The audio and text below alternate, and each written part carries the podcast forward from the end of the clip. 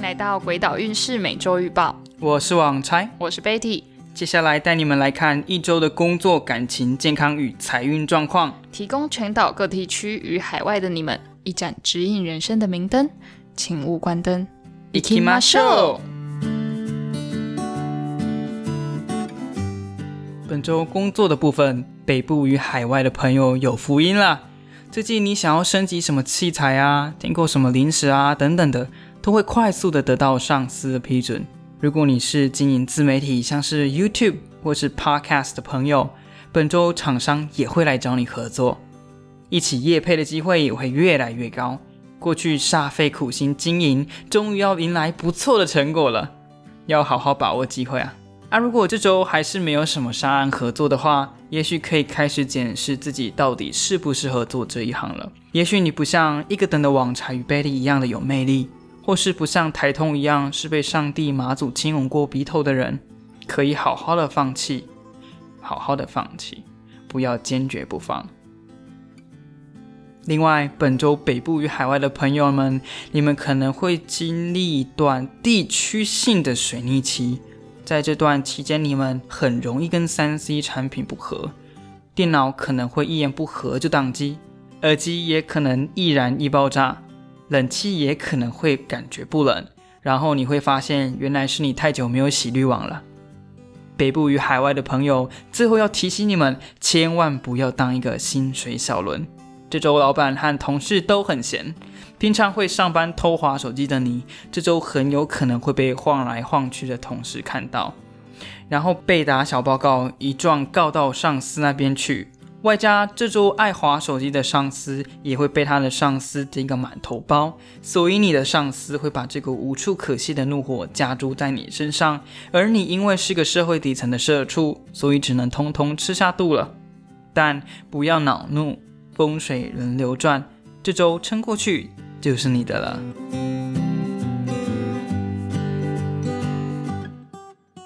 感情的部分，中部与南部的朋友，你们上周的运势就不差了，不是终结单身，就是恋情更加的稳定。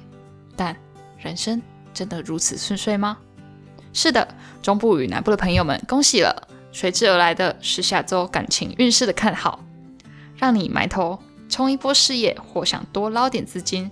或是让自己的地位提升，来负担高级餐馆的费用，或存结婚基金。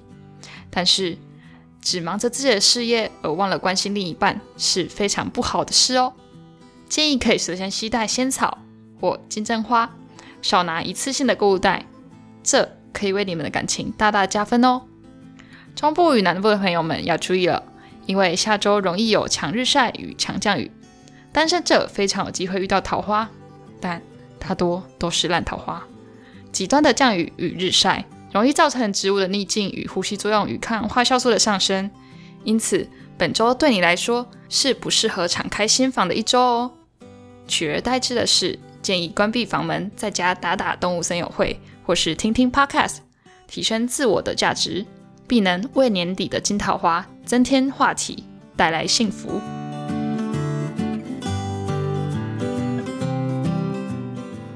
健康的部分，本周全台人类都要多注意了。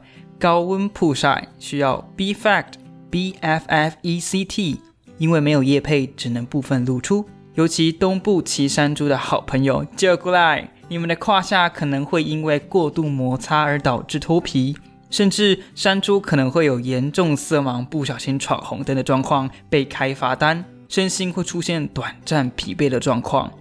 这时候。如果掉以轻心的话，会让自己陷入无可自拔的负面情绪当中。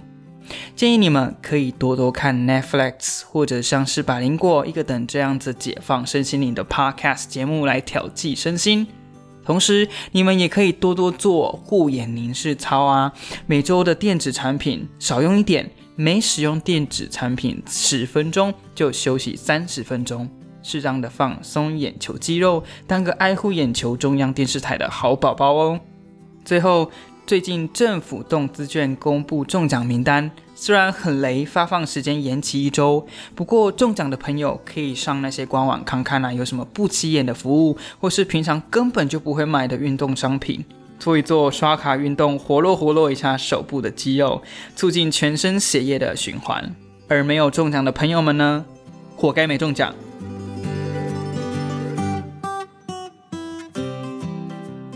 在财务的方面，离岛的朋友要注意了。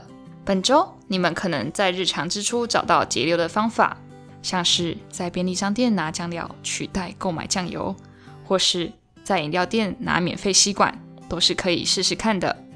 但小心，偷人家拖鞋可能会惹上刑事案件的哦，也有可能会因为旧事带来财务上的好运。老朋友、老同学、老司机都会带来有利的投资讯息。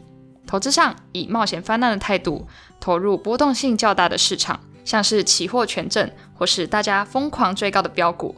提醒您停下脚步，静下心来好好思考：你真的是二十年难得一见的投资奇才吗？另外，离岛的朋友们，因为疫情报复性的旅游人潮蜂拥而来，有机会与多年未见的好朋友相遇哦。而了结往日金钱上的纠葛，或是有突然意外之财送上门来。虽然没有中威力彩，但是还是会有篡改记忆、继续追求富贵梦的情形发生，是要好好提醒自己了。鬼岛运势周报有一个等赞助播出，喜欢打喜欢，我们下次再见，拜拜。